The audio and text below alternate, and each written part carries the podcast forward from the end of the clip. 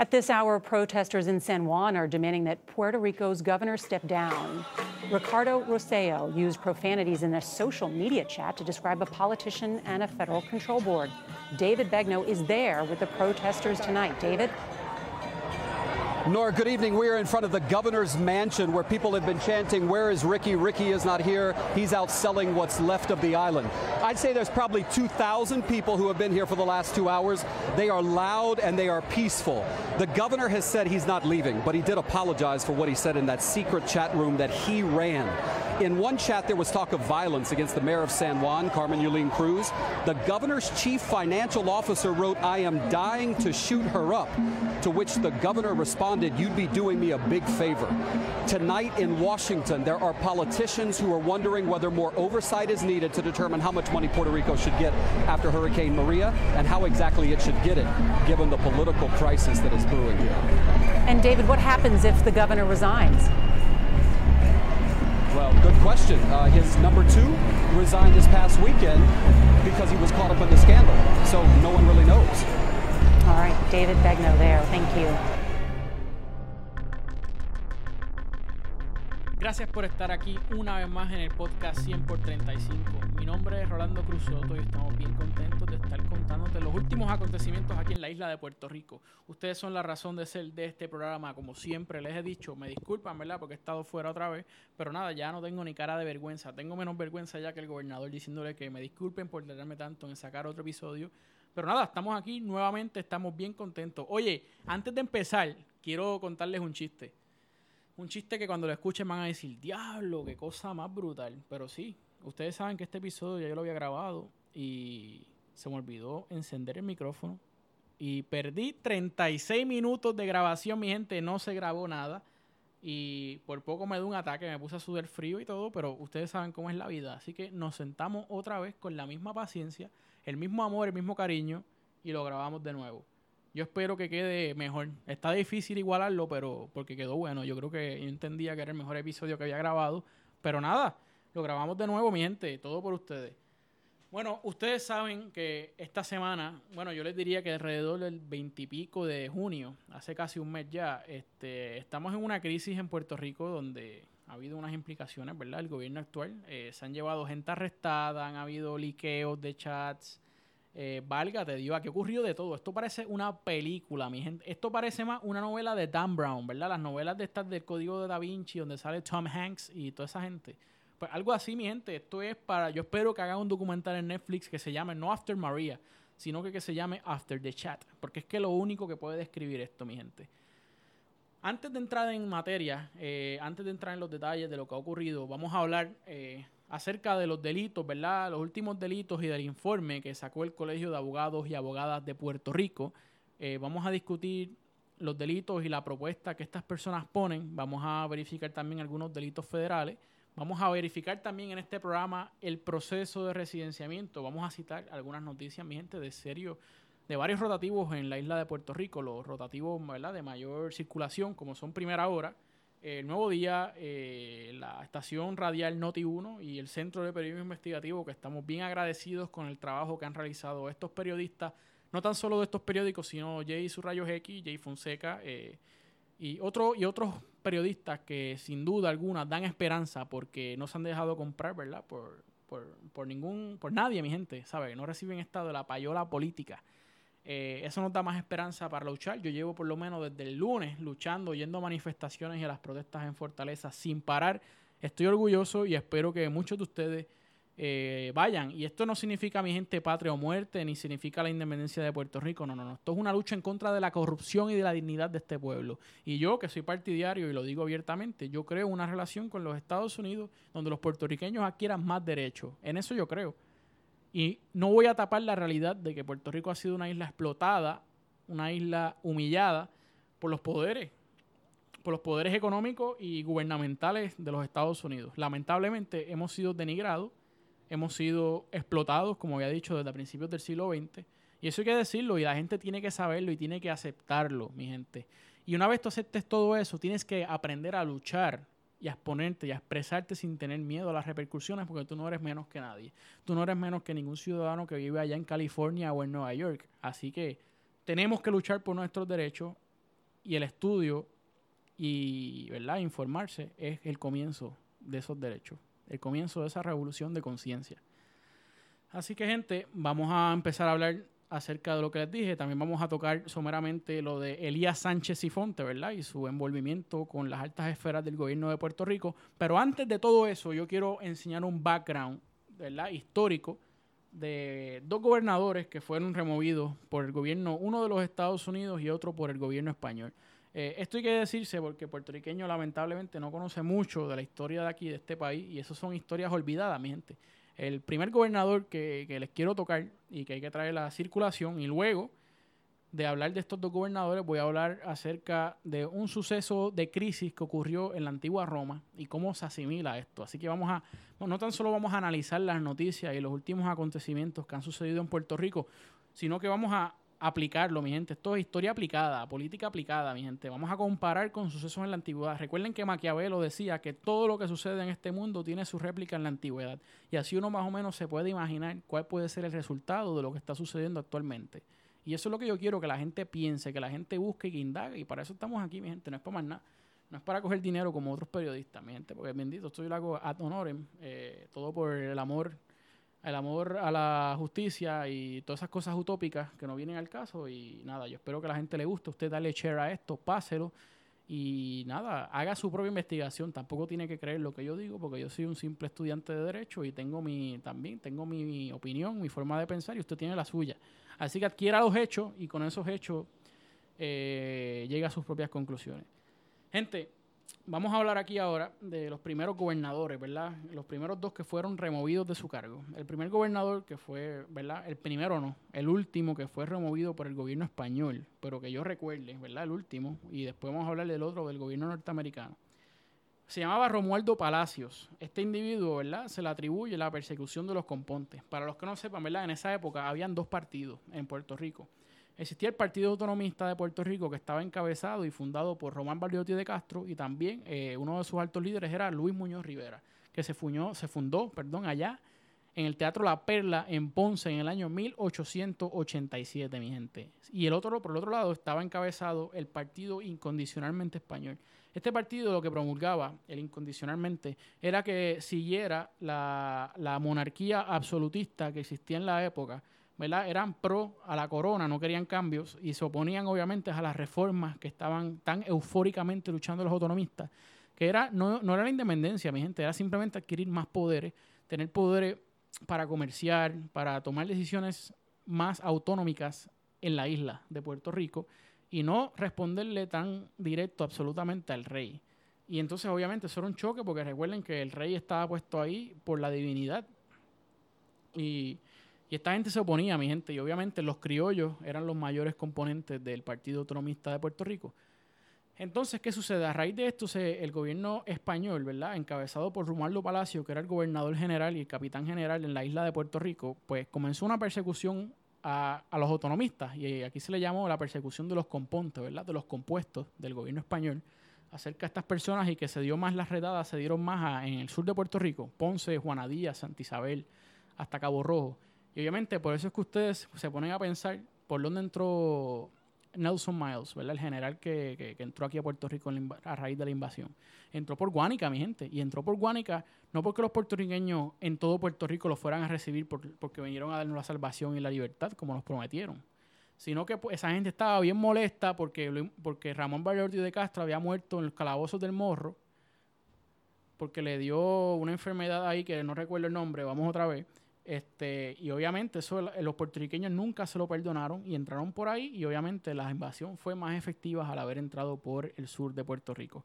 A raíz de esto, la reina María Cristina y el Parlamento en Madrid, ¿verdad? El Parlamento español, pues tomaron la decisión de remover a Romualdo Palacios por esa persecución y por la muerte de, Ramón de Román Baldriotti de Castro, que nunca se la perdonaron.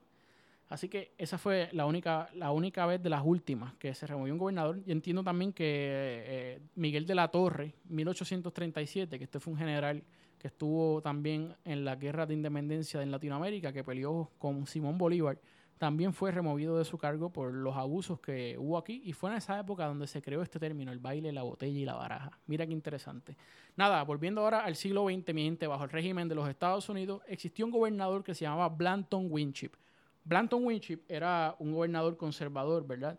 Eh, a este se le atribuye eh, el ordenamiento, el orden de la orden de la masacre de Ponce. Ustedes saben que ahí murieron 17 nacionalistas, nacionalistas que estaban marchando en el municipio de Ponce cargando sus rifles que eran de madera.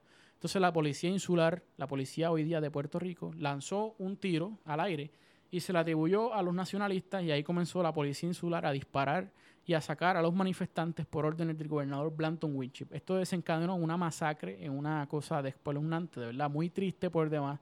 Y entonces el gobernador Franklin, Franklin Delano Roosevelt, en el año 1939, toma la decisión de removerlo de su cargo. A partir de eso, Obviamente, luego viene otro gobernador norteamericano, que no recuerdo el nombre, luego viene Rexford Tocqueville, que en mi opinión es el mejor gobernador que ha tenido Puerto Rico, así que yo los invito, busquen en Google o cómprense el libro de él que sacó mientras estaba aquí estudiando la isla, en la década de los 60 por ahí fue que sacó el libro. Obviamente él estuvo en la década de los 40, trabajó junto a Luis Muñoz Marín, junto a Carlos Chardón y mucha gente de alto calibre aquí en la isla de Puerto Rico para tratar de desarrollar la economía, aunque resultó eh, lamentablemente no, no, ganó, tuvo sus diferencias con Luis Muñoz Marín en implementar su política pública, que obviamente nos beneficiaba a todos.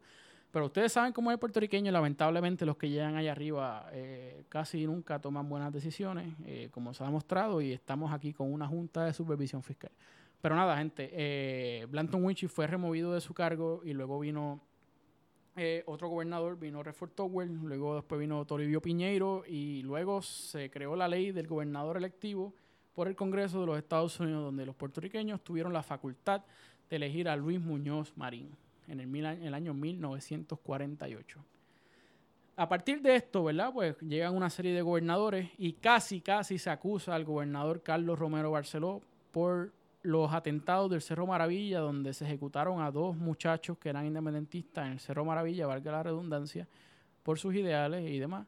Y aquí vemos otra vez ese patrón de corrupción por parte de la policía, tanto insular como la policía local. Y eso nos trae aquí ahora el 2019, en el siglo XXI, donde el pasado miércoles, ¿verdad? Guapa estaba transmitiendo eh, los acontecimientos de la marcha y, ¿verdad? y el enfrentamiento que tuvo la ciudadanía en contra del gobernador allá en la fortaleza y se vio claramente, porque esta gente se cree que estamos todavía en el siglo XIX, donde, bendito, donde tenemos más que periódicos, eh, quizás el siglo XX, donde había más que televisores a blanco y negro y donde la figura del gobierno era la que daba las noticias oficiales, ¿verdad? Porque obviamente no le iban a creer a más nadie que, que fuera nacionalista y demás. Y así que Guapa pudo captar cuando las fuerzas tácticas de corrección sacaron, ¿verdad? Este, fuegos artificiales y empezaron a tirarse entre ellos mismos para luego adjudicarle la responsabilidad a los manifestantes y tener el pretexto y la justificación de expulsarlo del frente de la fortaleza y acabar con la manifestación, mi gente. Eso se llama una falsa bandera, eso es casi terrorismo de parte del Estado, eso es muy preocupante, me preocupa y más me preocupa cuando, ¿verdad? Se le está atribuyendo ahora mismo el robo de 48 fusiles en Guayama y más de, 40, de 4.000 municiones, ¿verdad? En el municipio de Guayama, en el cuartel de la policía. Dice que fue el mismo gobierno para culpar a los manifestantes. Y esto es sin mencionar los ánimos caldeados que tienen en contra del gobernador Ricardo Rocío Nevares por el chat filtrado de Telegram y toda la serie de delitos que más adelante vamos a entrar en detalle, vamos a discutirlos aquí en este podcast. Obviamente va, voy a hacer del informe, voy a citar directamente del informe del Colegio de Abogados y Abogadas de Puerto Rico, voy a citar directamente de los periódicos de primera hora, de Noti1 y del Centro de Periodismo Investigativo. Así que no se extrañe, eh, lo digo desde ahora, no me estoy apropiando de la información, lo voy a citar directamente y voy a nombrar el nombre del rotativo para que ustedes tengan conocimiento. Esto se ha salido de las manos, mi gente. CNN captó esos momentos también. Eh, ahora mismo nosotros estamos en el ojo mundial, mi gente. Hemos sido trending en Twitter toda la semana en las primeras posiciones. Dos, tres, posición número tres. Bueno, ha salido en el New York Times, en CNN, Washington Post, USA Today, Wall Street Journal, Político, BBC News y los rotativos de España, de Italia, de Francia, de China. Hemos sido, hemos estado en el ojo internacional constantemente esta semana, mi gente. Y el gobernador, aún así, a sabiendas de que la gente sabe que se cometieron delitos y que personas del más alto calibre en este país saben de que se cometieron unas ciertas, unas ciertas conductas de carácter delictivo, se rehúsa a renunciar y eso nos está afectando la economía, no tan solo del turismo, sino los fondos federales que iban a llegar aquí y los inversionistas norteamericanos que se estaban estableciendo aquí, porque no van a tener confianza ni credibilidad en el gobierno de Puerto Rico, más la situación inestable, tanto política como constitucional, donde el gabinete del gobernador está a la deriva. Ahora mismo el Poder Ejecutivo, por más que usted se meta a Facebook o a Twitter y vea los posts de que ellos están trabajando y, haciendo algo por este país, eso es mentira. Esa gente está en una crisis existencial ahora mismo pensando quién va a ser el próximo secretario de Estado, qué hacemos con Ricky, qué hacemos con las inmunidades que tiene la posición, obviamente, y el poder del gobernador para salir de esta situación. ¿Qué vamos a hacer con Beatriz, que también está envuelta con Elías Sánchez y los integrantes del chat, mi gente? Se exponen a una serie de delitos que son lamentables y que crean una crisis no tan solo constitucional, sino en los puertorriqueños, que son la verdadera víctima que como yo, yo estaba tomando clases de verano y tenía una serie de trabajos que hacer y yo no me podía ni concentrar pensando y viendo todo lo que está sucediendo aquí. Lo mismo sucede con los trabajadores, los padres de familia. Y es lamentable cómo esta gente se burló de las muertes del huracán María, cómo hubo un desprecio, cómo aguantaron las ayudas, cómo inclusive he escuchado que hasta los transportistas marítimos, por no decir nombre de ninguna compañía, pero ustedes saben quiénes son, supuestamente también se prestaron para esta poca vergüenza y es bien lamentable.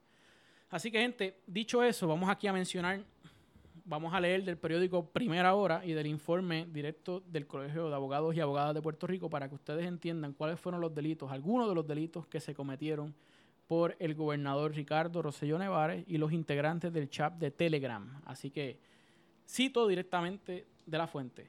El informe, elaborado por los profesores de Derecho Yanira Reyes Gil y Carlos Iván Gorrín Peralta, así como por el expresidente del Colegio de Abogados y Abogadas de Puerto Rico, Eduardo Villanueva Muñoz, establecen que Rocío Nevares pudo haber cometido un delito federal y estatal de conspiración por perjudicar, oprimir, amenazar, e intimidar a una persona en el libre ejercicio de un derecho o privilegio garantizado. Se detallaron que estas violaciones vienen directo de los códigos federales de los Estados Unidos y del Código Penal.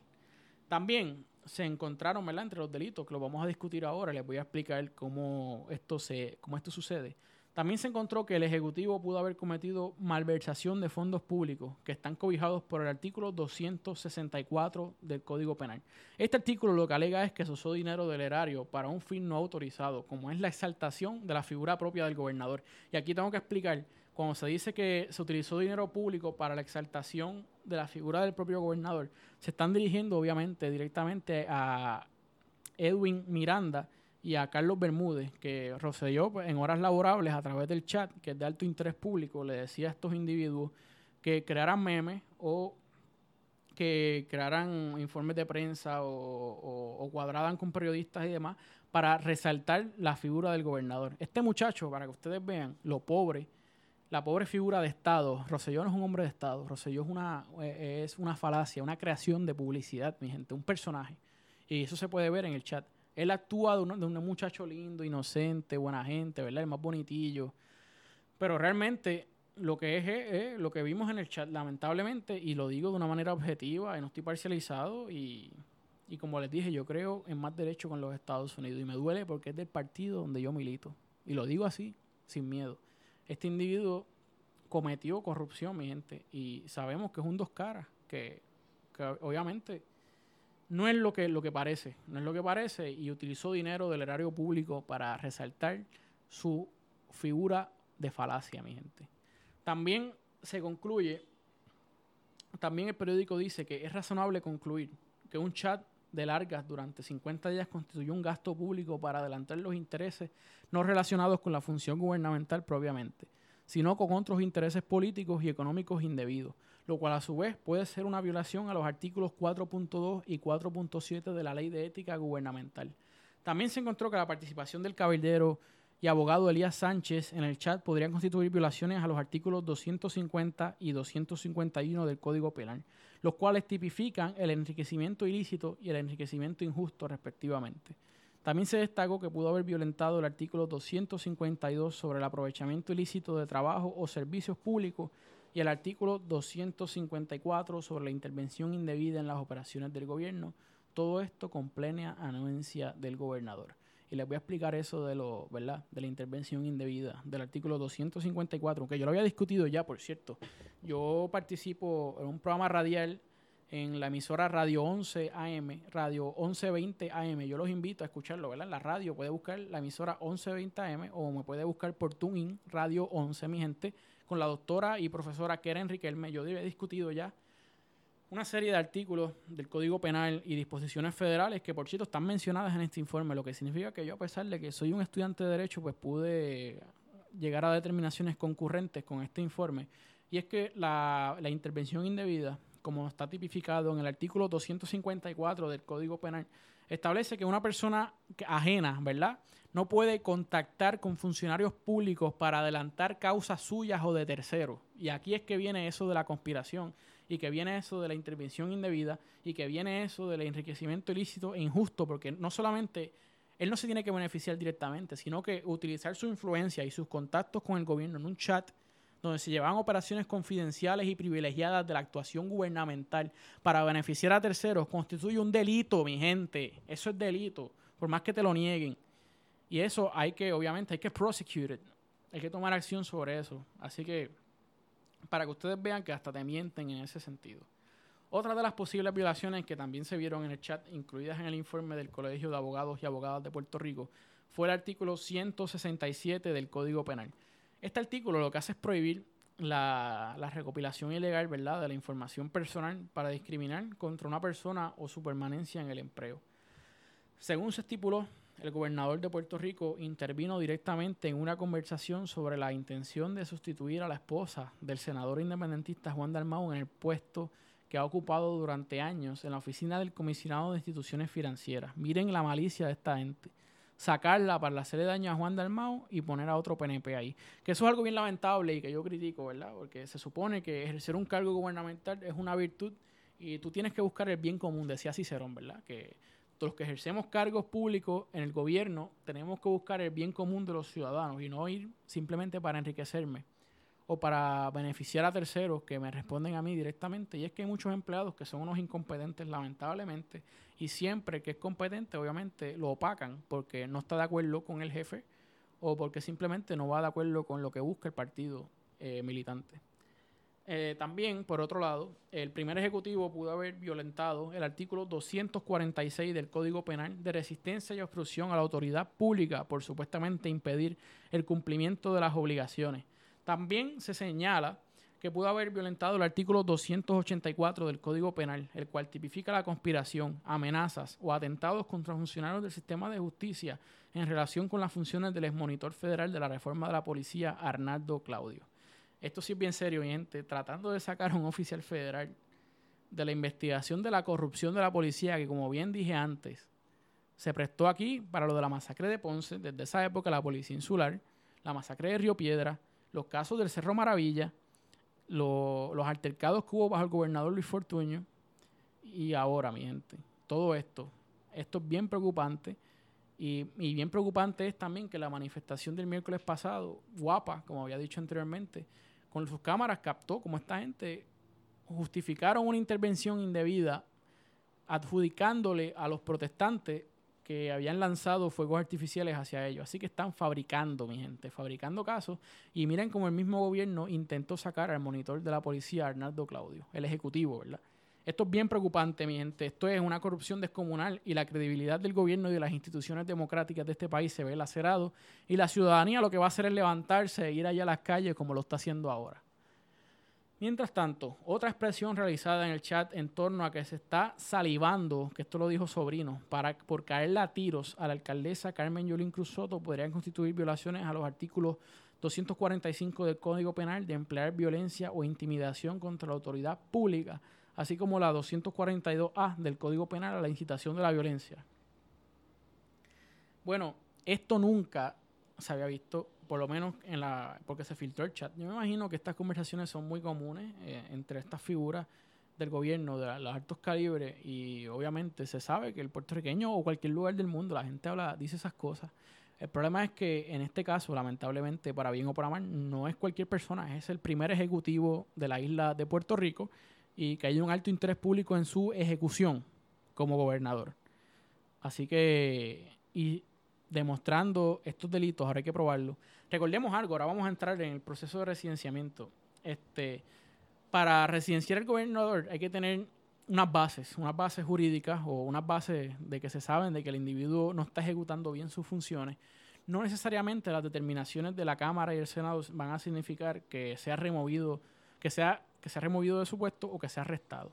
La determinación que tomen de que se cometió delito no significa que vaya a ser arrestado. Esto tiene que ser un tribunal de derecho y es un poder que le corresponde a, al sistema judicial, a la rama judicial. Bueno, ahora vamos a hablar, ¿verdad?, sobre qué es el residenciamiento. El residenciamiento, ¿verdad?, es el proceso y la única alternativa que provee la Constitución de Puerto Rico para lograr remover a un gobernador de su cargo si éste no renuncia a él, como está pasando con el gobernador Ricardo Rosselló. Siguiendo, eh, ¿verdad? Según la sección 21 de la Constitución, nombrada para el proceso de residencia, así se llama, ¿no? Se llama proceso de residencia. La Cámara de Representantes tendrá el poder exclusivo de iniciar procesos de residencia y con la concurrencia de dos terceras partes del número total de sus miembros de, formulación para acusar, ¿verdad? Esto lo que significa es que la, la Cámara de Representantes, cuando comienza, tiene las bases para investigar eh, para llegar a la determinación si se cometió o no una falta al cargo, eh, dos terceras partes de la Cámara son los que toman la decisión. Y ahí es que va a pasar al Senado.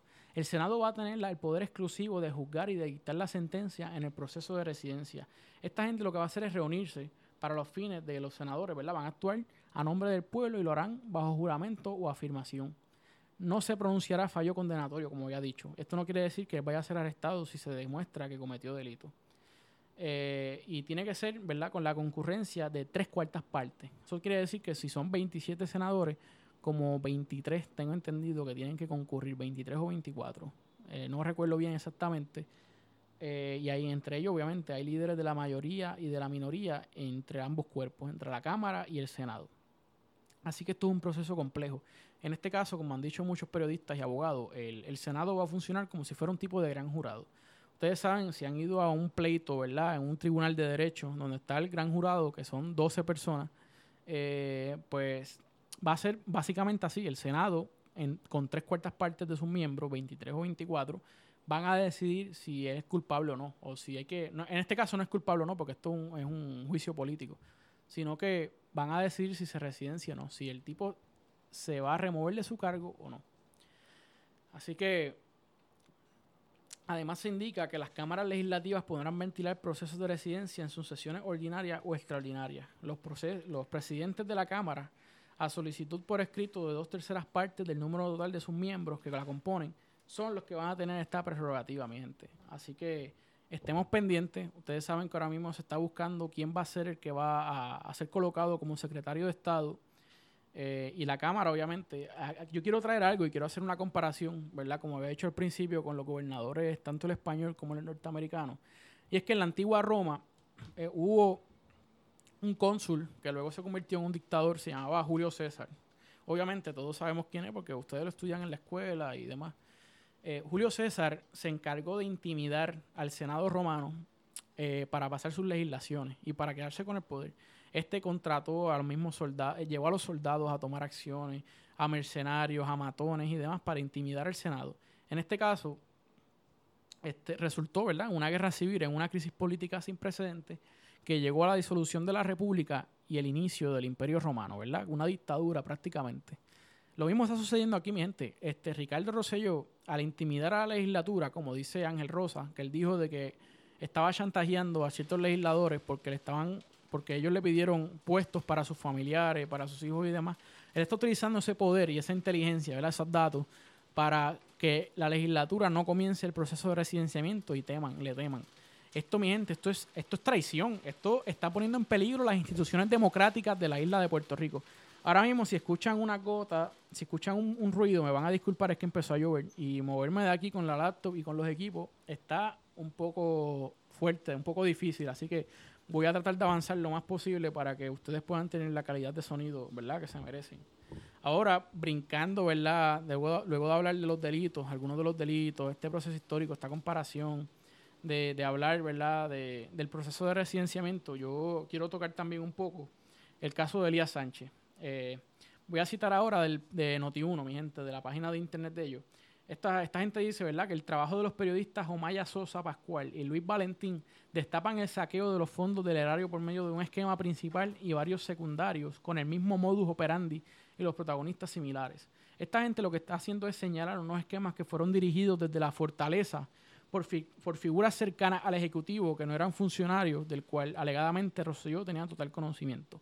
En otras palabras, mi gente, el modo de operación de estas personas era suplantar personal interno y contratistas externos en puestos claves de asesoría y comunicaciones en la agencia para controlar la entrada y la salida de la información. También el compartir datos privilegiados sobre contrataciones de gobierno para beneficiar a clientes privados a cambio de comisiones y pagos. Gente, esto es bien preocupante. Esta gente se ubica, aquí es que se ubica el cabildero y el exdirector de campaña y amigo íntimo de Roselló, Elías Sánchez y Fonte seguido por el publicista Edwin Miranda, obviamente con lo de los memes y todos esos troles, y la estrategia, el estratega de prensa de comunicaciones, Carlos Bermúdez. Eh, esto es bien preocupante, mi gente. Mira, inclusive salió hace poco, ¿verdad? El secretario de Hacienda, el, chamaquito que es de apellido parece, ahora mismo no recuerdo el nombre, eh, cuando Jonathan Lebron, que hay que reconocer ese trabajo, le preguntó si Elías había comunicado con él, él dijo que sí, que para, para, que, para que le diera contratos a otras personas. Mi gente, el secretario de Hacienda está diciendo que Elías Sánchez se acercó a pedirle que le otorgaran un contrato a otra persona, a un tercero. Esto obviamente es la influencia indebida que está tipificada en el Código Penal. Y ahora mismo me acaba de llegar una notificación en el celular donde dice que los federales están evaluando el informe del Colegio de Abogados. Así que imagínense usted las proporciones que se está ventilando este caso y te dicen después con un, con un descaro de que no está pasando nada. Yo imagino que el gobernador no, no, va a renunciar porque obviamente tiene que planificar la estrategia que va a seguir y está utilizando su figura para las inmunidades que provee el puesto, para tratar de trabajar con la evidencia que hay y utilizar su influencia, mi gente. Y yo, yo entiendo que es obligatorio, este individuo va a renunciar, por el amor a Dios, va a renunciar o lo van a residenciar. Él no puede, no tiene la capacidad para gobernar no solo no tiene la capacidad, sino que está inhabilitado para gobernar porque perdió toda su credibilidad. Ahora mismo no puede ir a Washington a nada, no puede hablar con nadie. Los medios internacionales lo están quemando. el sector privado, la Asociación de Industriales, todo el mundo quiere su renuncia. Y la verdad es que yo no me quiero ni imaginar la posición que él está, pero esas son las consecuencias de nuestras acciones, de acciones irresponsables. Así que Nada, mira, me acaba de llegar ahora otra notificación, dice, los líderes estamos llamados a actuar, dice Jennifer González, y le pide la renuncia a la presidencia del PNP. O saben, o sea que el PNP ahora mismo está reunido y le están pidiendo la renuncia, debe separarse de la presidencia del PNP, me acaba de llegar ahora mismo. Así que esto, esto pique y se extiende, mi gente. Yo como se lo estoy diciendo, el individuo está solo leí otra noticia donde los legisladores, tanto Cámara como Senado, tienen los votos para el residenciamiento, así que Ricardo Rocío está acorralado. Es una situación lamentable, yo no me alegro, yo estoy triste. Yo me levanté esta mañana, bueno, me levanté esta mañana y los días anteriores con un dolor en el pecho de, la tensión y la ansiedad que, les dije al principio que yo tenía. Así que vamos a ver qué, qué, va, qué deparará esto en el futuro. Nada, mi gente, gracias por estar aquí. Eh, ustedes son la razón de ser de este programa. Yo sé que esto va, esto va a ser grande gracias de verdad por el apoyo. Les digo que le den share, por favor, a esto, que le comuniquen a sus parientes y demás para que escuchen. Estoy siendo lo más imparcial posible y como siempre les digo, edúquense, lean. Hay que agradecerle al gobernador porque ha fomentado la lectura, ¿verdad? Yo creo que las 889 páginas las ha leído todo el mundo. Eh, nada, siendo un poco sarcástico, ya tengo la garganta media fastidiada. No sé si se dieron cuenta. Gracias por estar aquí y Gente, este es el podcast 100 por 35.